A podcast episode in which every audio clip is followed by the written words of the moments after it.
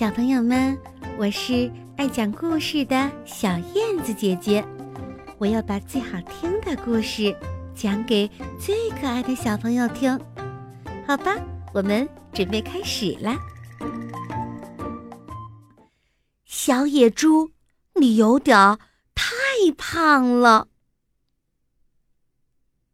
小野猪巴特有十个兄弟，他们和妈妈。住在舒适的泥洞里，那洞是妈妈亲手挖出来的。妈妈经常给他们讲挖泥洞的情景。沙拉沙拉，松软湿润的泥土散碎的洒出来，带着芳香。妈妈一边挖一边眯着眼睛，哼着歌，她感觉很幸福。因为巴特什兄弟就要降生了。今天，妈妈照例带着巴特什兄弟出洞去晒太阳。妈妈要让大家一起锻炼一下，让身体更灵活、更强壮。当然，妈妈是第一个出洞的。他看看周围很安全，就发出了信号：“孩子们可以出来了。”第一个是八毛，第二个是巴乐，第三个是巴拉，第四个八块。妈妈在外面数着数：八毛一秒钟，巴乐一秒钟，巴拉一秒钟。最后一个是。巴特，他的半截身子在洞外，半截身子在里面。呀，他被卡住了。巴特，巴特，妈妈都数了两个长长的巴特了，巴特才好不容易挤了出来。十兄弟聚齐了。妈妈挨个儿看去，九个孩子身材是细长细长的，一个孩子身材是粗短粗短的。妈妈说：“巴特，你有点过胖了。”巴特嘟起了小嘴巴：“妈妈呀，是我们家的洞口有点小了。”“不小了，不小了。”再大一点儿，老虎会钻进我们的家了。在离家不远的草地上，小野猪兄弟们快活的玩着，有的跳跃，有的抱在一起摔跤。巴特呢，在肚皮朝天，眯着眼睛晒太阳，嘴里还嚼着草。突然。妈妈发出危险的信号，让巴特兄弟赶快进洞。原来大老虎来了！嗖嗖嗖！妈妈和九个兄弟都进了洞，巴特跑在最后面。钻洞时，他的头在洞里，大屁股在洞外。呀，他被卡住了！大老虎在逼近，没办法，巴特只好退出洞。他飞快地跑了起来，大老虎在后面飞快地追赶着。跑啊跑，追呀追，大老虎的腿长，眼看就要追上巴特了。还好，前面出现了一个救命的洞，巴特一头钻进去，大老虎。也想一头钻进去，可是大老虎太大了，它的头在里，身子在外，卡住了。大老虎只好退出来，守在洞外。可是他等到天黑，也没见巴特出来。难道小小野猪被洞给吃掉了？大老虎。只好失望的回家了。巴特在洞里等到大老虎走远了，他才钻出来。他左看看，右看看，嗯，我的家在哪呀？巴特东走走，西走走，他大声的喊着：“妈妈，妈妈！”可是没有人回答。不能哭，有泪的眼睛就更看不清路了。巴特安慰自己。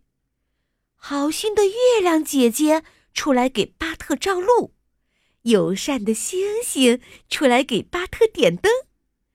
巴特往前走，碰到了多刺的豪猪，多刺的豪猪就睡在花下。巴特。往他身边一躺，说：“瞧，我们的嘴巴多像啊！我们在一起会很安全。今晚就让我们俩来作伴吧。”多刺的豪猪说：“可以呀，不过让我先扎你一身的刺。”唉，多刺的豪猪不安全，巴特。只好起身继续走。这时，他碰到了一只没有刺、只有毛的花狸猫。花狸猫，你看，我们都有一身的毛，我们在一起会很安全。今晚我们俩来作伴吧。”巴特友好的说。可是，花狸猫张开利爪，叫道。你要靠近，我就抓你的脸。我们我们不可以做朋友吗？我抓你的脸。一身毛的花狸猫也不安全，巴特只好继续往前走。没有伴儿，他睡不着觉。巴特又遇到了一只小鹿，小鹿既安静又温柔。瞧，我们都有长长的脸，我们在一起会很安全。今晚就让我们俩来做个伴吧。”巴特笑眯眯地说。“梅花，梅花，嗯。”巴特笑眯眯地说。梅花鹿什么也不说，可他。起身走掉了。最后，巴特终于找到了一个伴儿，是一个枯树桩。我们都是黑黑的、长长的，多像啊！我们在一起会很安全。今晚我们来做一个伴吧。巴特恭敬地问枯树桩：“枯树桩，默许了。”巴特紧紧地挨着枯树桩躺下，枯树桩不刺他，不抓他，更没有离开他。不过，巴特还是想妈妈，妈妈也在牵挂着巴特。半夜里，妈妈还在星光下等着巴特。他看呐看，望呀望，可是每一个黑影都不是巴特。第二天一大早，妈妈就领着九兄弟来找巴特了。巴特，巴特，呼喊声。在田野里回荡，太阳热乎乎的，它晒醒了巴特。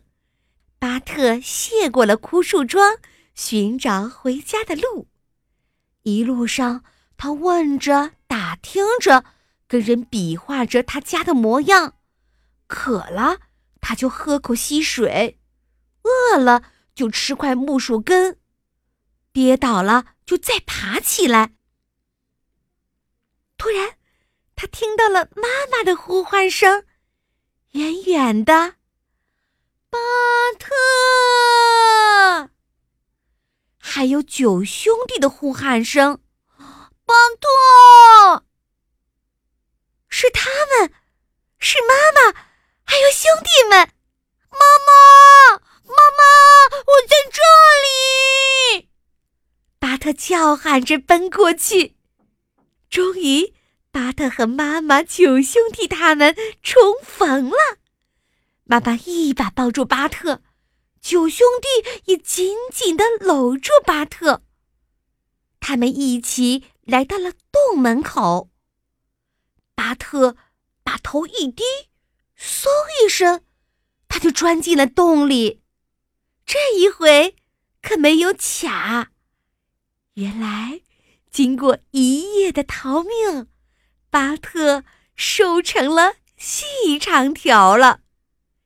当他再次从洞里露出头来时，他看见妈妈和九兄弟们都在对着他笑呢。